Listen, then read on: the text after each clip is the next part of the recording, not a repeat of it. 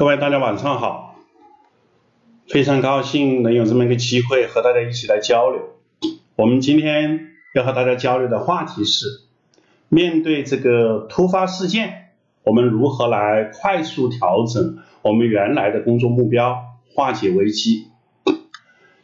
今年这个疫情啊，来的有点猝不及防。那么在这么一种特殊的情况之下，可能我们很多原定的工作计划和目标都需要调整，我们如何更好的来调整我们的工作目标呢？这是我们今天晚上核心要和大家来交流的话题。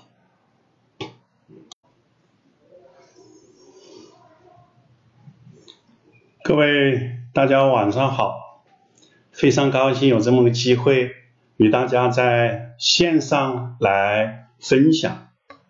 我们今天晚上分享的话题呢，叫做面对突发事件，我们如何来快速调整我们原来的工作计划与目标，化为危机。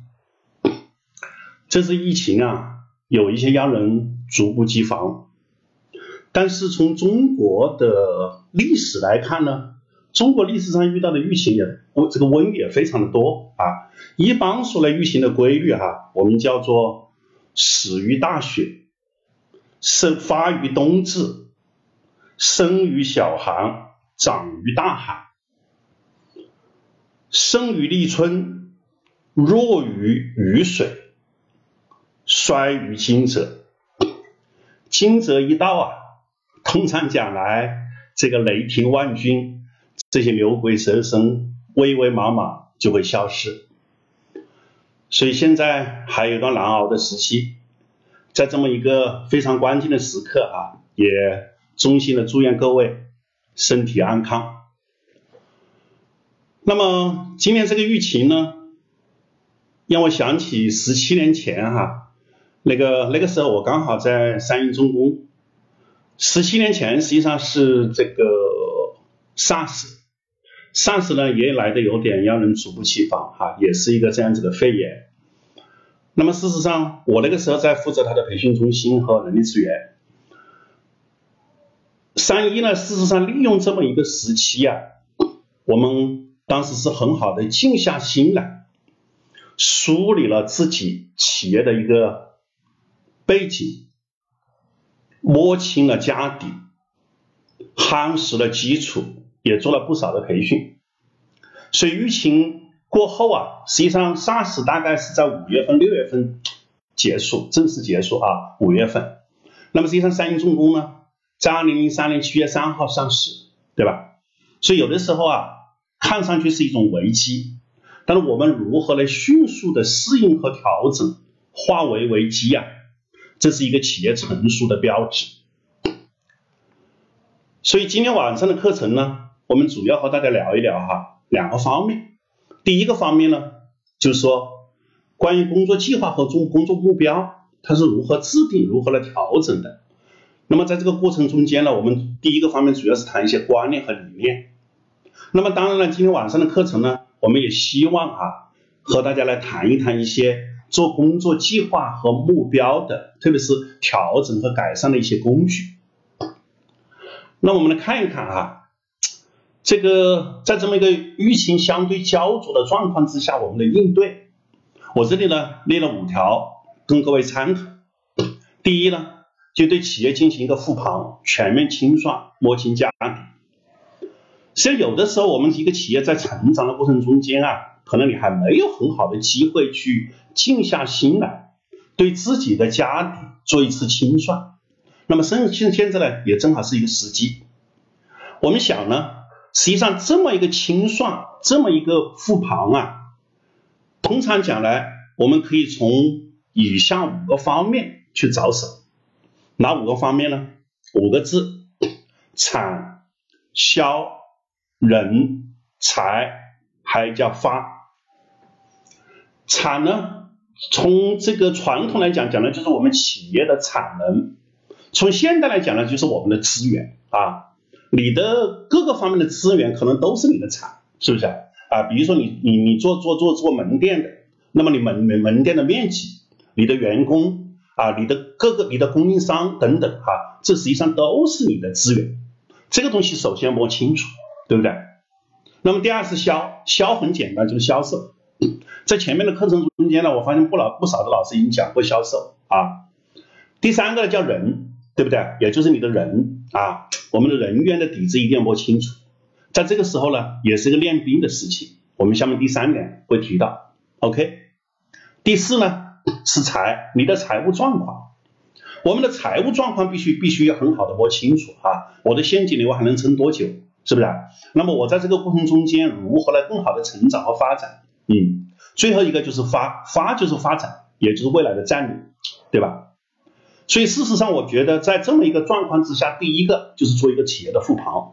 实际上，目标和计划的所谓的调整，那你首先搞清楚你的现状是什么，OK？那么第二呢，我们叫思考行动，躬身入局，化为危机。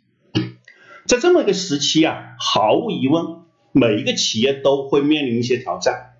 比如说，我们培训行业也面临着挑战，是吧？所以，我们三模商学院就采用了一种在线下不不能够去做的时候，哈，我们采用了这么一种线上的方式，来持续的为大家来进行一些服务，对不对？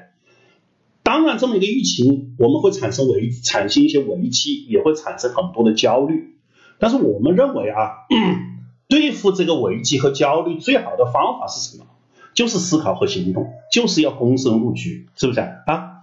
这个这个今年，嗯，去年年底的那个罗胖的跨年演讲，时间的朋友啊，啊，他讲的这个词我倒是很欣赏，对吧？我辈中人呐，就要躬身入局，是不是？啊，因为思考和行动，躬身入局，投入其中，这应该是。化解危机和焦虑最好的方式，同时呢，在这个思考、行动和躬身入局的过程中间，我们通常也能够去生发一些新的智慧，对吧？就是你有你会一些新的应对的方式啊，通过这个新的应对方式去化为危机，等待是没有出路的，OK，对吧？比如说我们过去可能主要是这个培训以线下为主，那现在这个时期线下做不了怎么办？那我们就转为线上。对吧？啊，第三叫全民全民练兵，提升技能，夯实基础。事实上，这么一个时期呢，实际上我们讲啊，停课不停学啊，你们我们很多企业应该停工不停学，对不对？在这个过程中间啊，使得我们要把整个组织的团队好好的打起打打打好这个基础打好，是不是？把我们的团队梯，我们的领导的梯队管理的梯队把它建设好。嗯，非常好的一个事情，是不是？所以我我我当时记得哈，这个十七年前，我当时在三一重工的时候，我那个时候做他的人力资源部长兼这个培训学院的一个副院长。那么事实上呢，利用这么一个时期啊，我们是通过各种形式哈，把我们的这些特别是核心和关键人员组织起来，对不对？进行各种各样的培训啊。第四呢，我们叫陪伴客户、锁定客户、加强你的线上建设。实际上，在做企业的过程中间啊，客户毫无疑问是你的第一资源，所以华为是一直主张，以它的核心价值观第一条就是以客户为中心，是不是啊？平时我们也经常接触客户啊，但是平时可能更多的我们叫锦上添花，但是这个时候啊，如果你真正能够很好的去陪伴客户，哪怕是多打一个电话，多一声问候。给人家去提供一点什么，比如说提供一点口罩啊，或者什么这个这个这个绿叶的蔬菜等等，实际上这都是一种非常好的雪中送炭。这个时候尤其是难能可贵啊，所以我们主张在这个时刻呢，你一定要去有所作为，要去陪伴客户，锁定客户，加强你的线上建设。第五呢，我们叫快速调整，重新计划，拥抱变化。这个变化是没有办法的事情啊！我们讲现在唯一不变的，肯定就是变化，对不对？所以作为一个现代的企业管理者，作为一个现代的企业家，就必须要学会去拥抱变化。潮流浩浩荡荡，顺我者昌，逆我者亡。所以实际上在这个时期，一定去啊，要去做好这些事情。这是我想，首先第一个啊，就是我们讲在现在这个状况之下，我们呢给大家的五点建议。那么我们所面临的形势，实际上过去的课中间可能已经讲了讲了不少了哈。那么我们讲，第一是产能过剩，供供给侧的改革。所以在这么一个状况之下，对一个企业来讲，我们说要么创新，要么违利，要么倒闭，可能很少有第四条路可以去走，对不对啊？你不创新就会被淘汰，对吧？啊，第二呢是全面竞争，要提效和增效，提质和增效。所以我们主张我们的管理要干嘛呢？要精细化，要精益化，要独到和专有。所以今天在后面的课程中间呢，实际上我想和大家介绍几个，就是如何来做一个这个比较到位的计划和目标调整的一些工具和方法。实际上这些工具的和方法呢，从道理上来讲，它都是要做一些精细化的管理，要做一些数量化的管理，对不对啊？这是第二。第三呢，我们讲资源升值，中国的红利已经渐渐升去。已经渐渐渐失去，那所以降成本、减少资源、提升价值，这是未来我们必须要去做的事情。特别是像我们的人力资源，我们各种资源都在升值，是不是？中国啊，应该说现在正在从小康走向富裕这么个阶段。那么第四呢，我们讲我们的政治生产，我们的法律法规越来越完善，业绩的压力会越来越大。所以在这个状况之下，实际上是我们讲要求我们今天的企业家比过去要更具有打破智慧和能力。我想这是第二个观点啊，这是我们所面临的一个一个现状。那么第三呢，我们想讲讲哈疫情下的一些变化动因，这个大家简单看一下，对吧？前面的课程，因为我我我当时也听了一下我们我们商学院哈，这个我我这个是第七天了哈，是第一个礼拜的最最后一场，是不是？那么事实上呢？很多老师已经讲过这些变化啊，外部的政策、环境、经济、技术和市场，我们自己的比如说产品、技术发展啊，你的企业体制以及经营战略，OK，是不是？那我们今天的课题呢，叫做在这么一个特殊的情况之下，我们如何来快速调整我们的目标，化解危机，对吧？企业的目标和计划从哪里来的？那毫无疑问，企业的目标和计划是从战略来，是不是？一个企业啊，事实上它是需要一系列的东西，对吧？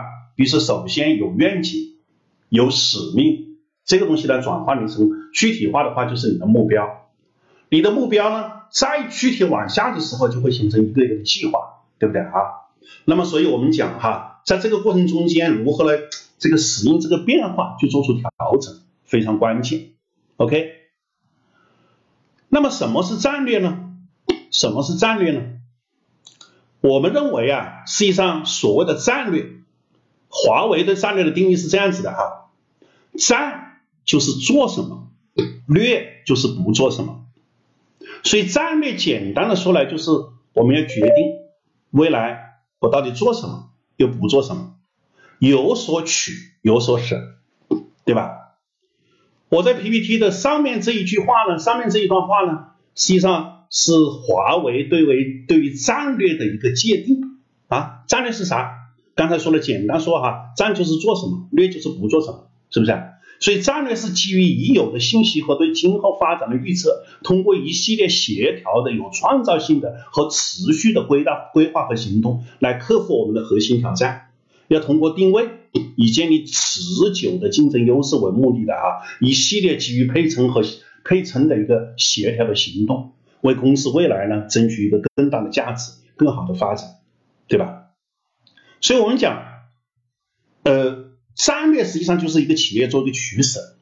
请注意啊，任何一家企业你都不可能把所有的事情做好，所以一定要有所为有所不为，是不是？所以任正非先生曾经讲过啊，华为之所以能够取得今天的成就，就是因为我们面对同一面城墙，用密集的炮火反复轰炸，所以我们才能一骑绝尘，在这个领域走在世界的最前列。OK，对吧？实际上，说实话，华为在自己发展的历史上面临有很多很多的这种诱惑，比如说在深圳那个地方，你如果介入房地产，介入我们所说的金融。都很容易来快钱，但华为从来没去介入过。OK，实际上我我后来在的三星重工也是如此哈，三星重工所聚焦的也是它的主航道，也就是聚焦于工程机械，是不是？实际上三鹰在历史上还是吃过一些亏啊，说实话，这个有的时候多元化它是个陷阱啊，就是你做多了之后可能是个陷阱，对吧？啊，三鹰历史上曾经做过所谓的光电子，就介入这个互联网行业，但是呢，实际上砸下去几个亿打了水漂。后来三一还做过大客车、大巴车啊，三一的大巴车现在已经不做了哈，现在三一的大巴车这个资质啊是交给了这个中车旗下的株洲这个电力汽车厂啊，就就实际上叫做时代集团啊，不是电力汽车厂，时代集团的这个电动汽车是不是？嗯，所以事实上呢，我们讲哈，战略很多的时候是要聚焦化，这是我右边所写的，这个战略核心来讲是三个东西，第一个叫低成本。我在你这里讲的低成本哈，不是说你要去打价格战。我们所说的低成本是，比如说做一个东西，别人需要花一百块钱的成本，我同样的质量、同样的服务，我八十块钱把它搞定，哈，这个叫低成本，这个会形成你的一个核心竞争力，对不对啊？第二个叫差异化，就是你跟别人要不不一样，我们做一些不一样的东西，是不是？嗯。所以这个差异化的竞争啊，实际上有的时候它就可以呢区别于别的企业，你能够从中脱颖而出，这个这个也叫蓝海战略啊。不然的话，你跟别人一样，那好就只好去打价格战，这个就叫红海，那是一种最没出息的做法，是不是啊？所以在这个过程中间，你如何低成本，如何差异化，如何聚焦化，是不是？所以战略呢，实际上首先来讲，你要选定一个一个一个你要所做的一个东西，就是做什么。那么在这个做什么的过程中间，你要又要往下走是什么呢？你要选定你的一个核心目标客户群，不不然的话，你就不知道该怎么去做这个企业，该怎么去做好你的服务，OK，对吧？我们比如说沃尔玛，沃尔玛是连续十五年世界五百强排行榜的第一名啊，这个这个做零售的这个家伙很很有意思啊，他很奇怪，他连续十五年第一，是不是？即便是在现在这么一个互联网的时代。它这个线下的包括线上，它还是世界第一，对吧？那么它是做超市的，这个大家都知道。那么大家知不知道沃尔玛这么一个超市，它的目标客户是谁？是吧？很多人认为目标沃尔玛的这个这个这个超市的目标客户，无非就是消费者。说实话，如果沃尔玛就把消费者作为它的这个目标客户的话，讲的不好听点，它至少死过一百次了，它早就不存在了，是不是啊？所以沃尔玛它的这个定位，它的这个客户的定位，它这个定位非常精准，对吧？它的定位是什么？家庭主妇，就家庭主妇，是不是啊？你们在座各位的企业家，你去不去沃尔玛？他并不关心，也不在意，他在意的是你夫人去吗？是不是？你母亲去不去？是不是啊？因为在家里面实际上去超市最多的是这把，OK，对吧？那么好，他如果把这个定目标定这个这个目标客户的定位定清楚之后，那与此配称的东西是什么呢？就是你要针对这批客户来，是不是？家庭主妇需要什么？他们对家里面是最了解的，他们需要的就是价廉物美四个字。所以你没有发现沃尔玛有很多特征？第一，它的那个商场一般是都是在地下室，租金便宜。第二，在沃尔玛这个商场里面，一般装修都十分的简单，天花板不吊顶，地面就是一般就是怎么样，找平就 OK，是不是？为什么？家庭主妇不在意啊，因为你所有的装修的成本最终都要转嫁给消费者，OK，是不是？啊，一一个偌大的一个一个沃尔玛的商场，就一个办公室，二十平米，是不是啊？只有一张桌子，两把椅子，开会是站着开的，所有的纸都要双面印，对吧？特别厉害的是，它几乎是零库存管理，所以所有的这些举措都指向一个什么东西呢？就是低成本跟别人的差异化。于是他就把这些这个家庭主妇牢牢的抓在手里，于是他就成为世界第一，对不对啊？啊，实际上沃尔玛还有一个不太好听的名称叫价格屠夫，因为他那个商，他那个超市特别多，全世界一万多家，所以这么多超市的状况之下，它的采购量无与伦比，对吧？你买一支牙膏二十块钱。来，我一次进一百万次，多少钱？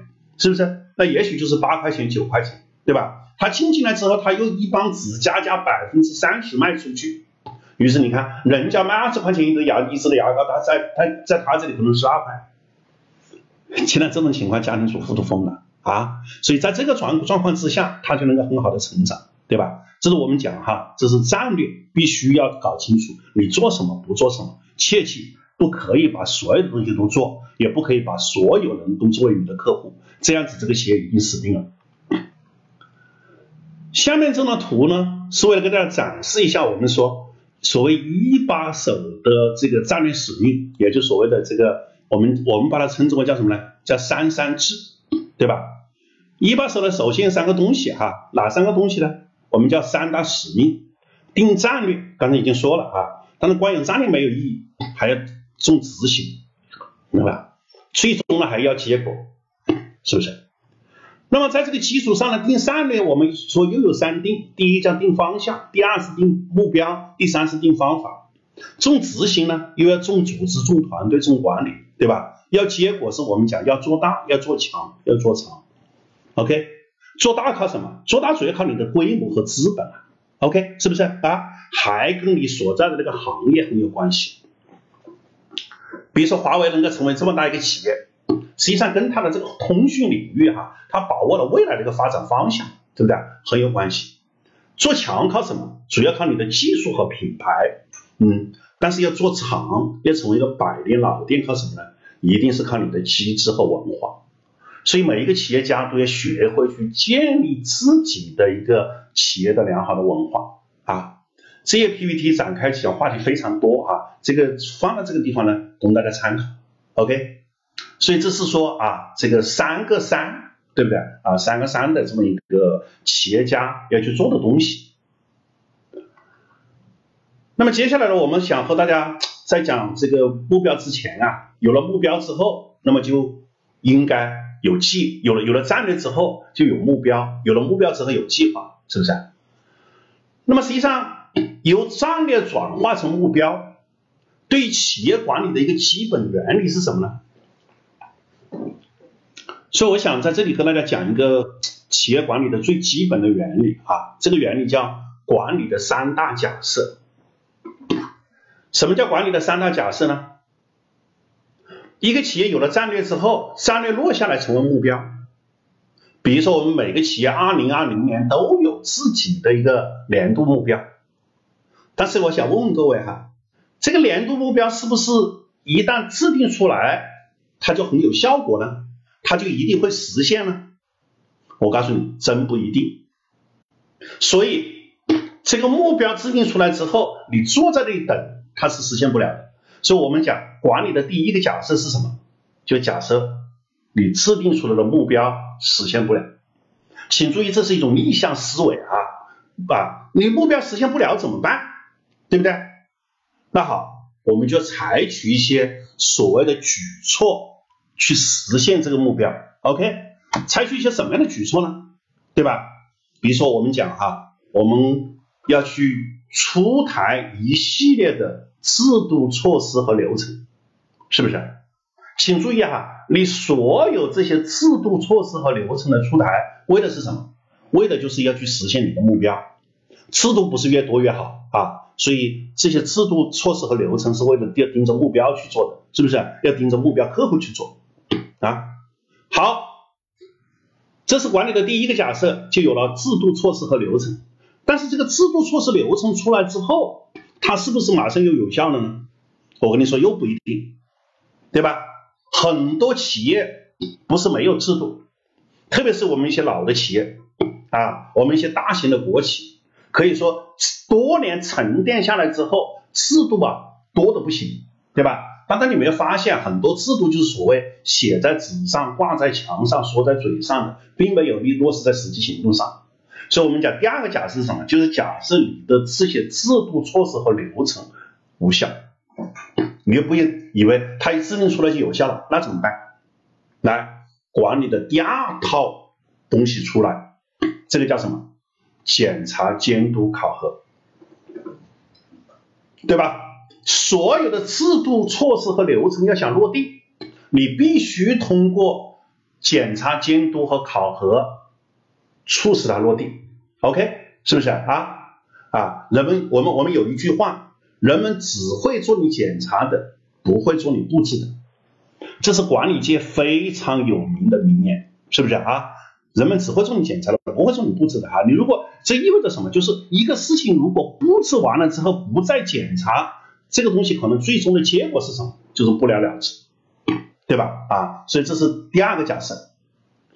那么请诸位要注意啊，你顺着这个思路往下走，第三个假设是什么？就是我们说你的检查、监督、考核又有效吗？所以我们又假定它是无效的，那怎么办？对吧？所以这个时候最后一招出台奖惩，对吧？所以我在这个 PPT 上面呢，我画了一个这样子的示意图哈，画了画了几个圈，大家可以看一看，是不是？这就是管理上非常有名的，我们叫三大假设，对吧？啊，我重述一下，第一假设什么？目标实现不了，那怎么办？出台制度措施和流程，保证目标实现。第二，要假设制度措施和流程无效，那怎么办？来，我们需要干嘛？检查、监督、考核，保证制度、流程和措施的落地。第三呢，你要假设这个检查、监督和考核又无效，那最后一招出来，这个叫奖惩，是不是？嗯。然后我我在这我在过去上课的过程中间，有不少的这个这个学员问过哈，老师您讲的有道理，对吧？但如果奖惩无效又怎么办？啊？我想跟大家讲，实际上站在管理的角度来讲，奖惩无效，这个管理就基本无效了，是不是？嗯，啊，有些人说这奖惩无效，那就开除他。而请注意，开除就是惩罚的一种，OK，是不是？如果一个人跟你讲，你把老师开掉，我又不在意，那么那么那么你说你还有什么办法，对吧？啊，而且你把他开掉时候，他都不是你的人了，你又何必去在意他呢？OK，是不是哈？所以这是管理的三大假设哈。那么这三大假设大家可以去琢磨。实际上，你如果一个事情没有做好，从这三大假设里面去找一找，对吧？啊，前面还有一句话叫做“没有衡量并并没有管理”，所以实际上所有的目标都是应该可以衡量的。衡量是什么？就是一定是量化的啊，可以去做得到的。嗯，好，这是一个管理的基本原理，大家来了解一下，对吧？啊，这是我们通常讲的哈一个卓。一个这个这个成长型企业的一个卓越经营管理系统，对不对啊？大家可以看看这个图，对吧？企业从哪里开始？企业从你的这个使命、愿景和价值观，对吧？这些东西落下来以后，成为你的战略啊。那战略呢？有我们的战略地图和战略的主题。那么这些所谓战略地图和战略的主题呢？它再往下落，就会成为我们企业的长期目标、中期目标。完了以后呢，再落地，可能就形成企业级的一个什么年度目标，再分解就变成各部门的目标，变成员工的目标。最后呢，通过我们所谓的哈这个季度研讨、月度烧烤、周清、日清管理，使得我们最终啊把这个目标百分之百的实现，达成我们的目标，对吧？这是一个企业经营管理体系的一个基本的模型，OK。实际上，这个企业的一个卓越经营管理体系如何的建立一个有效的考核和激励机制，对吧？啊，我们我们三木商学院实际上我平我我平时啊也是经常在讲这个课啊，这个这个这个课程呢，实际上我们现在已经比较成熟哈，一个三天两晚的专门来讲这些东西，是不是啊？啊，实际上它非常的实战啊，便于操作，对吧？所以如何把考核和激励机制，比如说你的 KPI 怎么设，对吧？那现在很多的这个啊，我们叫知识型的企业、知识型的员工，光用 KPI 不行，可能要考虑，比如说 OKR，再加上把这些东西怎么很好的结合起来，特别是要把过程管理管好，这样子呢，才能真正实现我们的目标，对吧？企业啊，实际上一个企业的成长是有不同的阶段。我们一般认为啊，企业成长的第一个阶段是什么呢？一个小企业刚刚创业的时候，我们通常叫独木舟。你看你刚刚创业的时候，可能就是你这个这个一个人或者夫妻两个啊，或者是呃再加几个同学，对吧？人比较少，就像一艘独独木舟似的，对吧？独木舟的特点是什么？独木舟的特点，第一是灵活，转向快，它要掉头，随随便便就掉头了，是不是？所以小企业船小好掉头啊。但是独木舟也有缺点，就是说它生命力不强，抗风险能力不强，那个湖面上一旦有狂风暴作、有风浪的时候，这个独木舟就很可能倾覆。OK，所以这个企业慢慢会壮大，会走向什么？我们叫龙舟阶段。这企业一般叫做第二个阶段，是不是？龙走向龙舟阶段的时候，这个有点不一样了哈。一个企业龙舟实际上人就多起来了，是不是？啊，这个时候有一个团队，我们需要整齐划一，我们需要步调一致啊，所以这个时候目标愿景这个东西就慢慢都要出来了，对吧？而且这个时候的企业老板是什么？企业老这个时候的企业老板可能就成为舵手，OK，是不是？嗯。那么再往上走一个一个一个阶段呢，我们叫轮船阶段。说实话，轮船阶段就像刚才我们所说的哈，这这在这个阶段里，你实际上要建立的是什么？轮船实际上是个体系，是个机制。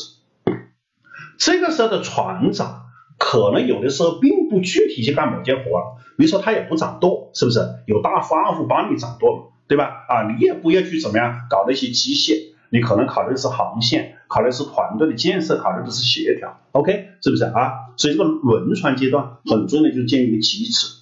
OK，但是企业的最高阶段我们叫航母啊，航母实际上就是个平台，对不对？它是个平台阶段，而且航母它是个集群啊，航母呢也就是很难存的，是吧？啊，你比如说它上面有飞机，下面有潜艇，周围还有一堆的护卫舰，嗯，你像阿里，对吧？啊，像腾讯，像华为，对吧？啊，三星重工现在也可以称之为一个平台型企业，因为三星重工也打造了很多其他的一些业务。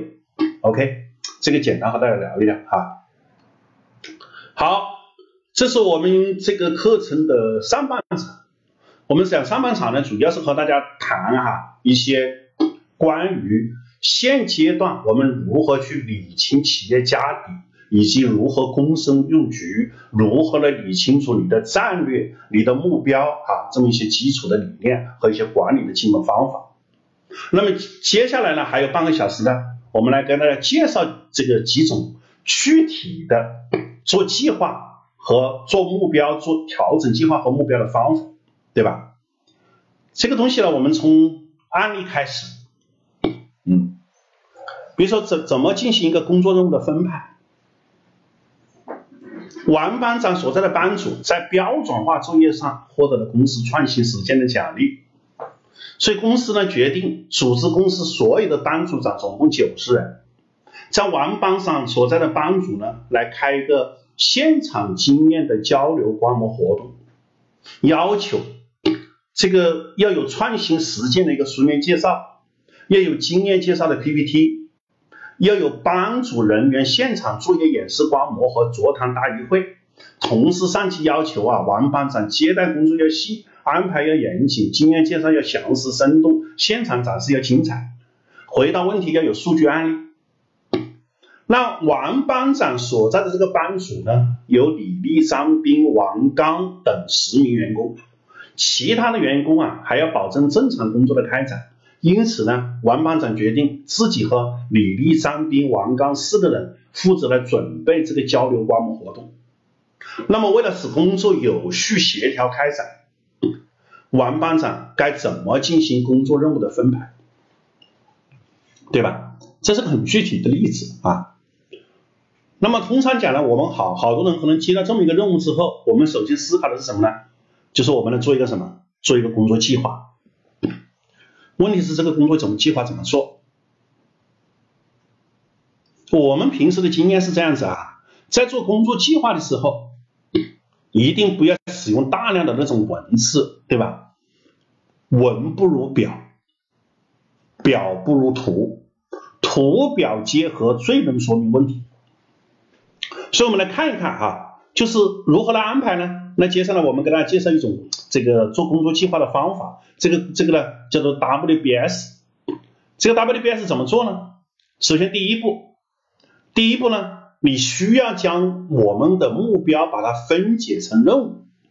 实际上这个任务，说实话，一般在这个说目标的时候啊，这已经有了这些任务，对吧？我的目标呢，就是要做一个现场经验交流的一个观摩活动。我们要求活动中要有实际内容，同时接待工作要细，安排要严谨，最好有经验介绍、现场展示，对吧？实际上这都是领导的要求，是不是？那我们怎么具体做？是不是？于是我们看呢，你要把它具体化为三项任务，前期的准备啊，三项任务。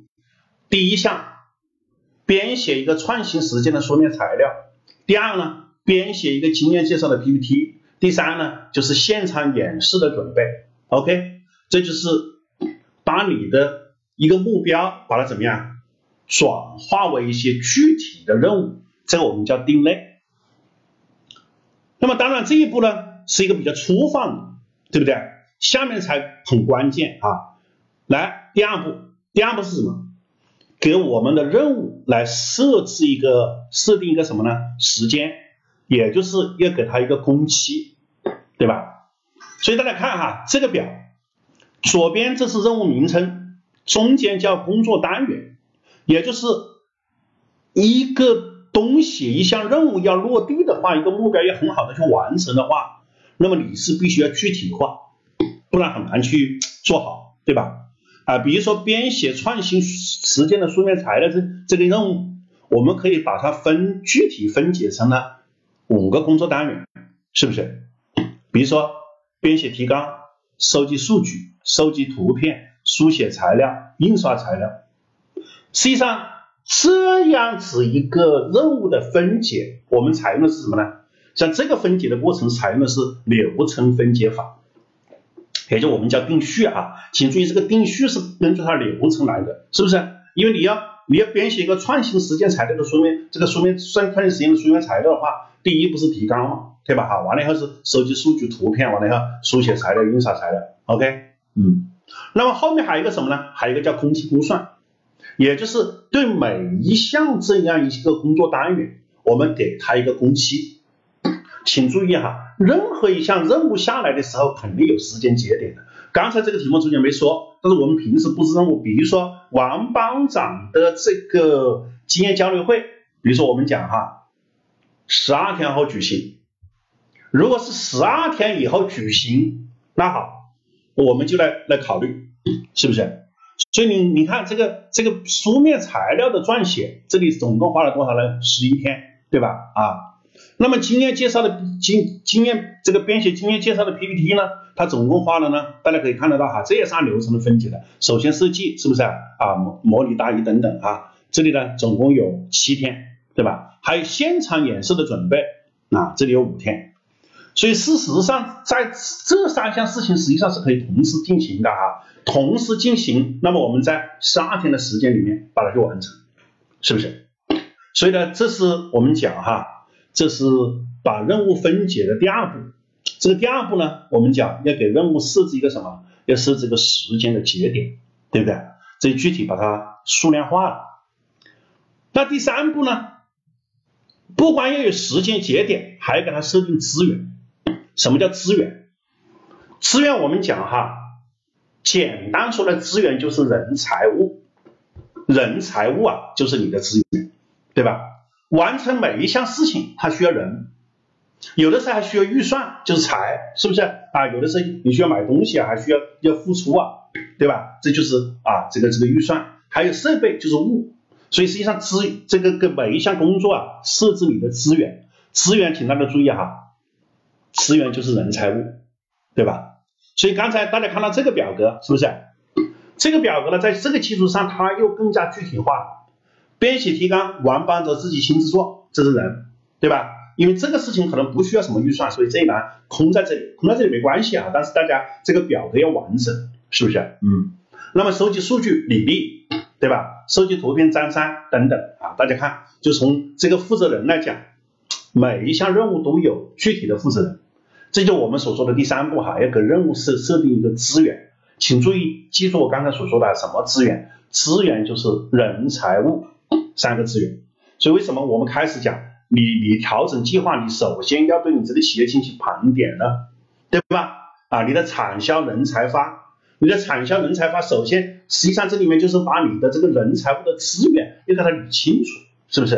嗯，好，最后一步呢，实际上我们讲。就把它做成一个具体的什么 WBS 分解表，所以 WBS 分解表，请大家注意看啊，这是个任任务分解的一个一个一个表格，是不是？所以最左边这一栏呢，最左边这一栏叫做 WBS 的分解代码，WBS 它的这个它是个英文手写字母哈，它的中文名称就叫什么啊？工作任务分解表啊，工作任务分解表，对吧？所以你看这里有一点一到一点五，那么实际上这个一点一到一点五呢，它讲的是什么？这个前面这个一代表的是第一项任务，对吧？后面那个呢是每一个工作单元，对吧？编写创新实践书面材料，它需要五个五个工作单元啊，一点一是编写提纲，OK，对吧？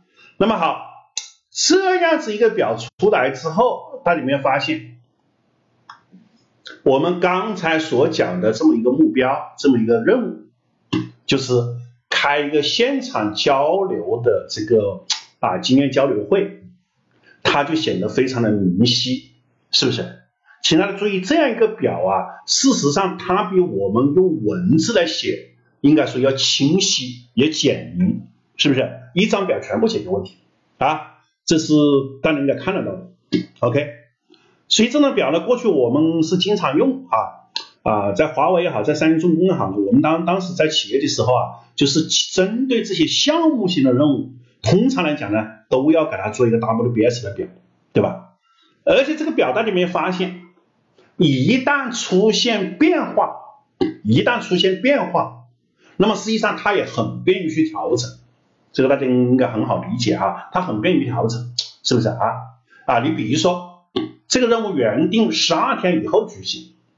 那么如果说这个时候上级来通知，对不起，由于十二天以后我们这个总公司有更重要的任务啊，这个活动要开展，所以这项任务呢提前两天要做，就这个观摩会提前两天举行。那么如果接到一个任务，接到这个通知哈，你提前两天进行怎么办？那作为王班长来讲，他又怎么调整呢？是不是？嗯。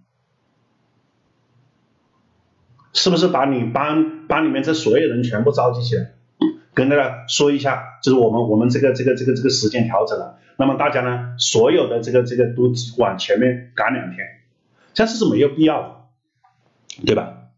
因为这个表格大家要注意哈，实际上我们前面的这个工作任务、工作任务编写材料、编写 PPT 和现场。这个组织现场演示，实际上这些东西是差不多可以同时进行的，对不对啊？它可以它它可以同时进行。那么同时进行呢？因为它是并并行的，对不对？过去十二天，现在十天。那么事实上大家有没有发现哈？编写书面材料需要十一天，编写经验介绍的 PPT，刚才说的需要七天，现场演示的需要五天。事实上后面两项对你那个十天的这么一个时间根本没有影响。所以你需要压缩的就是第一个部分，对吧？啊，而且在第一个部分的时候，请大家注意哈，这个收集数据和收集图片，实话讲，是不是可以同时进行呢？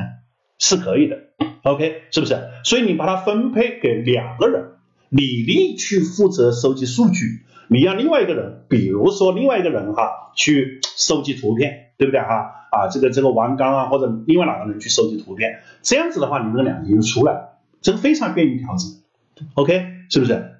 那么遇到遇到现在这么个疫情也是一样哈，你要往后推，那往后推嘛，那我们就怎么样，把整体的时间往后挪，它就 OK 了啊。所以这是我们想哈，今天晚上和大家介绍的这么一个 WBS 表，不要小看了这个表哈，这个表真的非常有用啊。我们过去在实践中间啊是用的非常的多，对不对？它可以帮助你把一个目标和计划。做的非常的清晰和明了，与此同时呢，它也非常的便于我们的干嘛呢？便于我们呢做一些随时的调整，对不对？所以这是请大家来关注的，请大家来关注的。那么好，这是今晚上和大家介绍的一个这样子的工具。那接下来呢，我们再和大家介绍这个啊计划和目标管理的。四个系列工具，这些工具呢，有的比较简单，我就快一点说啊，因为时间关系。那有一些呢，详细讲一讲，对吧？啊，他们也比较便于调整。嗯，那比如说第一个工具叫什么呢？叫目标卡。目标卡解决的是什么？我要做什么？是不是？比如说绩效目标是什么？管理人员培训培训率百分之百。管理人员培训率百分之百，这是我的绩效目标。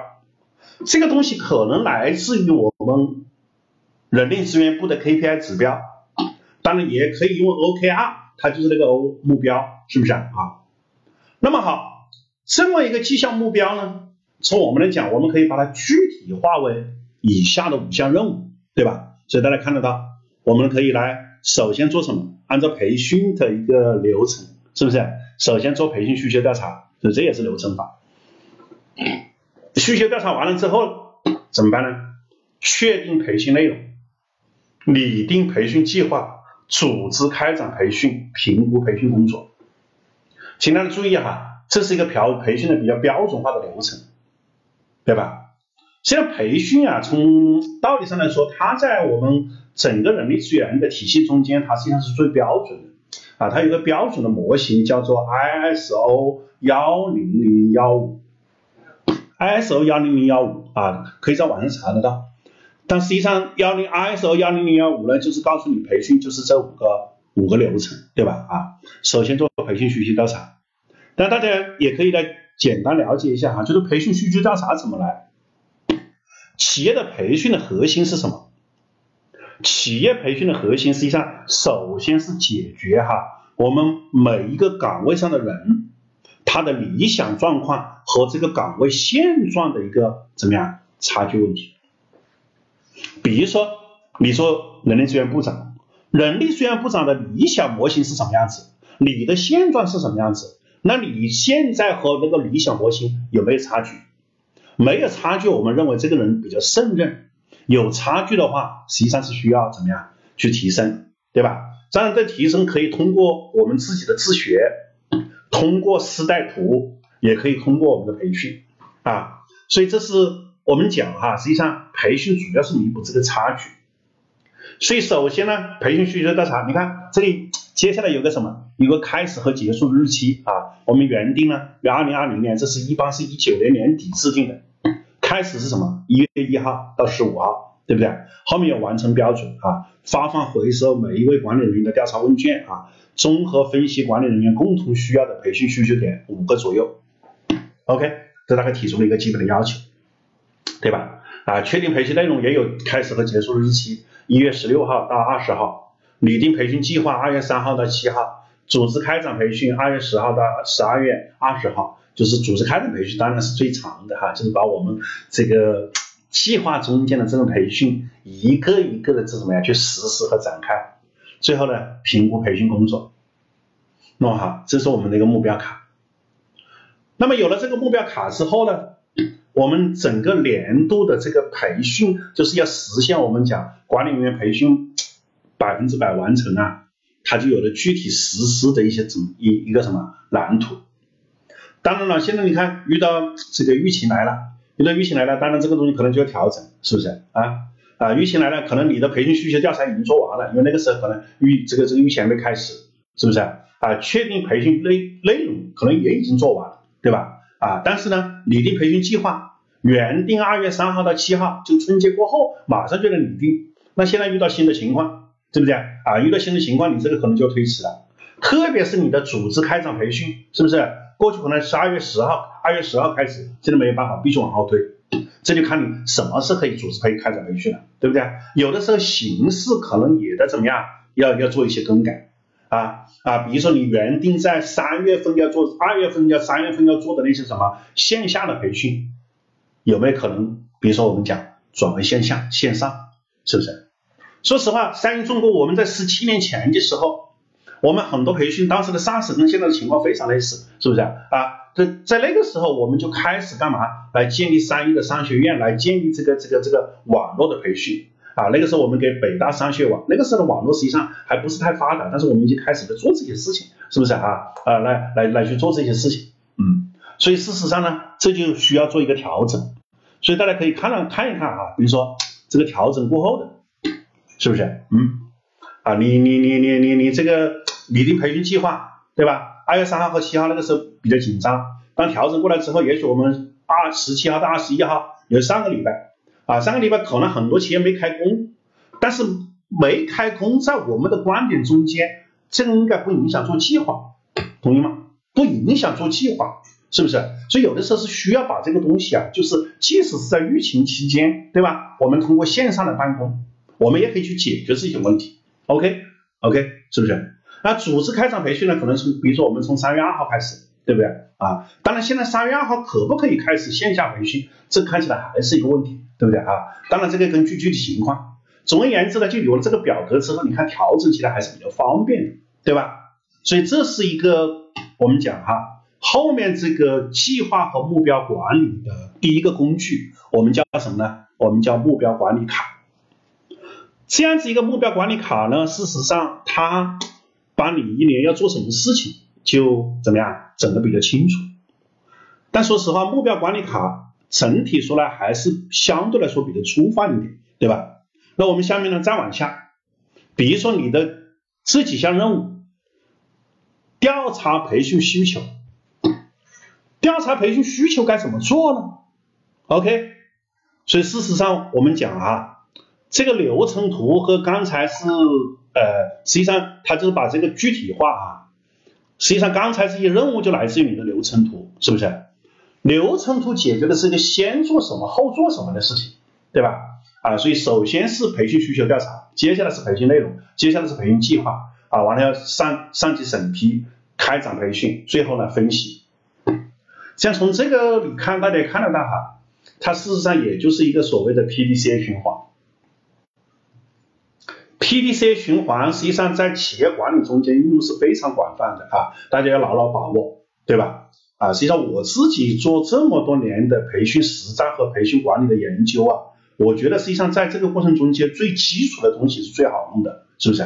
啊，说我讲我讲战略，实际上大家理解理解清楚哈，战略实际上真的就是做什么不做什么啊，完了以后你如何把你的低成本、差异化和聚焦化，你把这三者真正搞清楚了。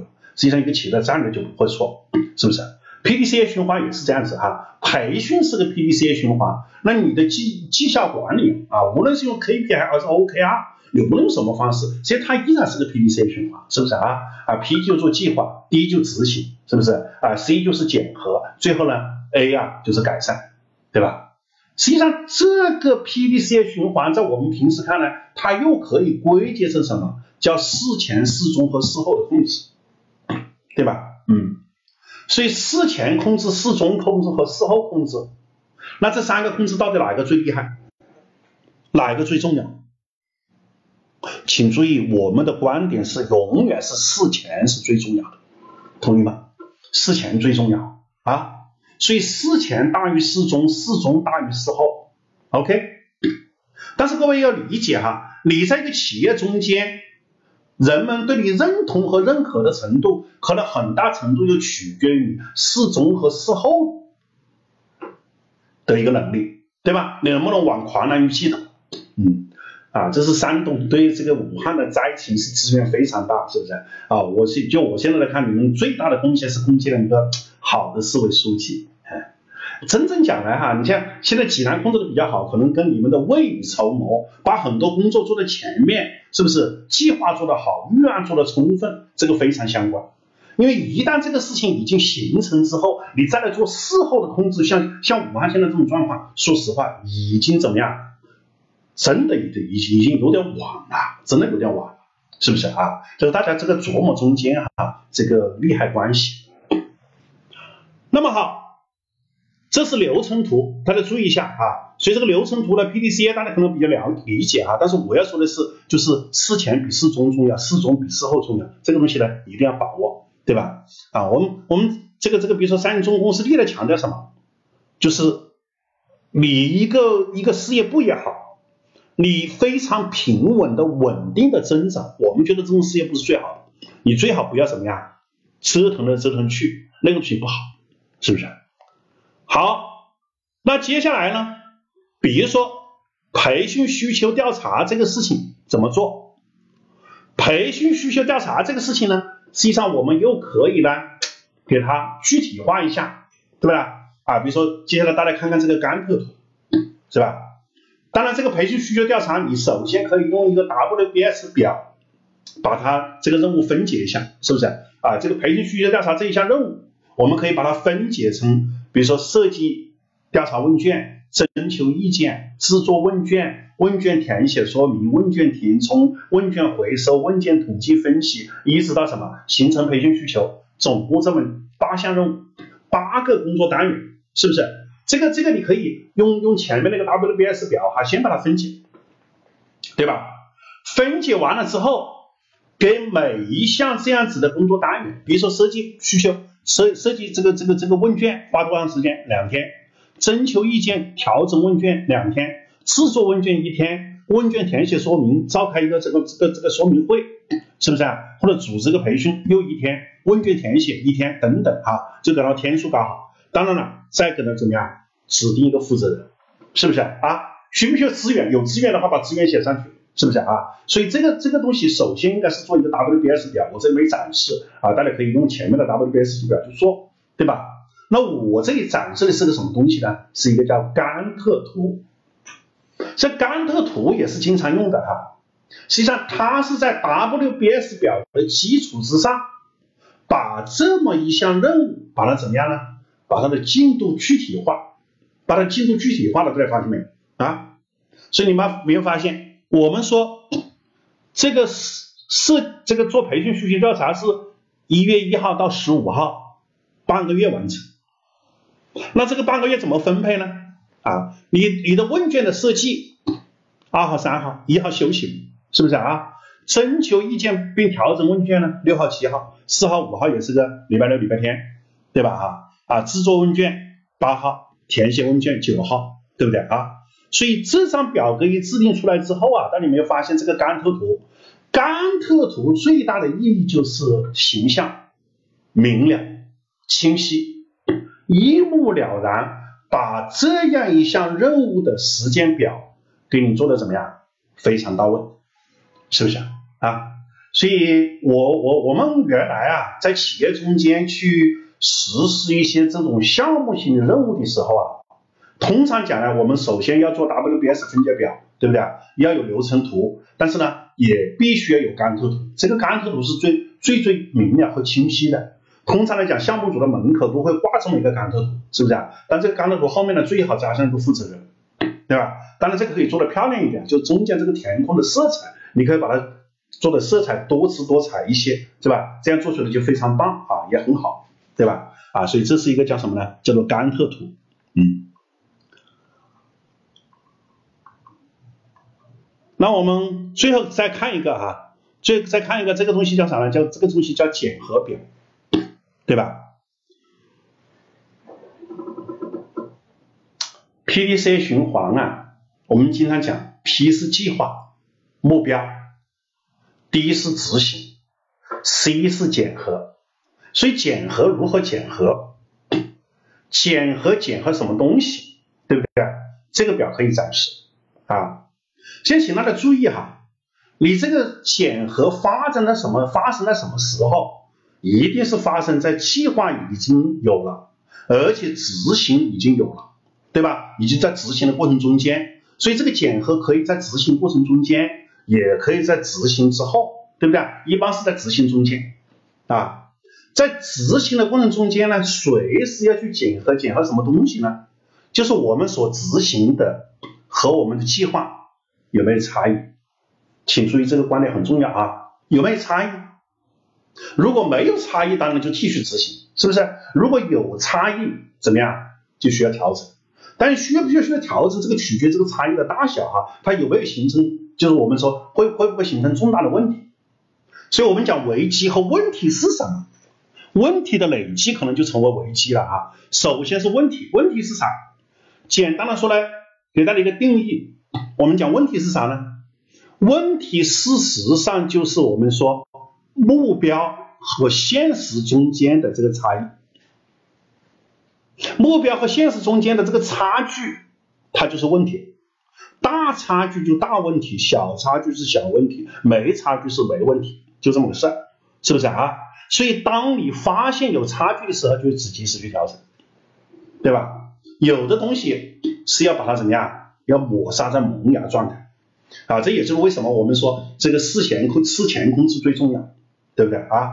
啊，武汉这次疫情如果事前控制做的比较好，警觉比较早，实际上就发不至于发展到现今天这个样子啊。但是现在我们不不不不谈别的事情啊，都这这也是个这个现实的状况，是不是？嗯。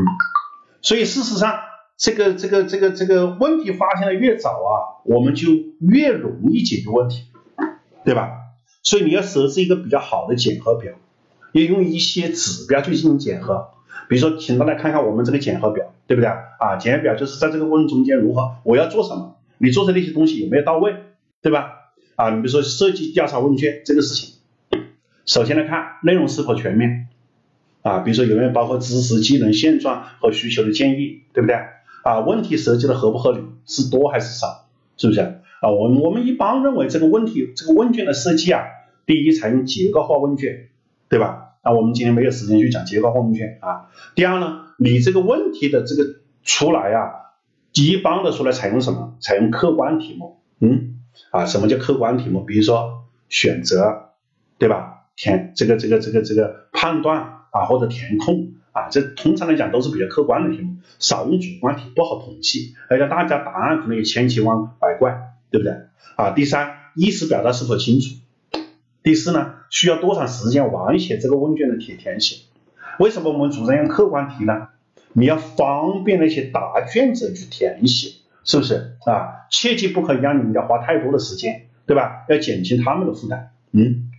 所以是否便于统计，对吧？主观题是很难统计的，各位，因为你出主观题，比如说你们对培训有什么建议，那么你会发现这个建议千差万别。但那个东西可以参考，是不是？但是你的核心问卷的主题是什么？是客观题，它它它比较便于统计，对吧？啊，那制作问卷就制作的方式什么？由谁负责？审多少份？如何发放？何时完成？等等。好，这是我想我们今天晚上哈和各位来聊。在现在这么一个状况之下，如何来快速调整我们企业的目标和计划啊？嗯，我我当时接到这个任务的时候，我也思考了一下，是不是这个我们在线上啊，线上呢通常谈理念比较多，那我这个人呢又不喜欢这个课讲的比较虚哈，因为我是一个从企业里出来，所以也算是一个实战派的人，对吧？所以我还是想从通过这么个课程，也不光是谈理念，也给大家介绍一点工具。所以简单说了呢，这个课大概就这样子。前面谈的是一些基本的理念，对吧？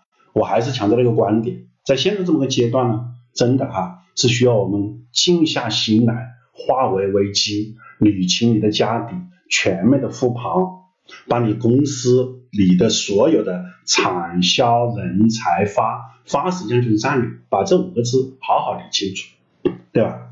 完了，在这个这个在此基础上呢，你再去审视你的那些计划，看看哪些需要调整。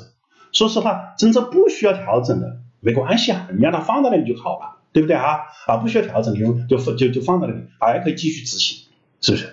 嗯。长风破浪会有时，直挂云帆济沧海。我想这个疫情呢，确实是一个危机。但是很多时候危里面也有机哈，危机里面就是危险中间自然存在机会。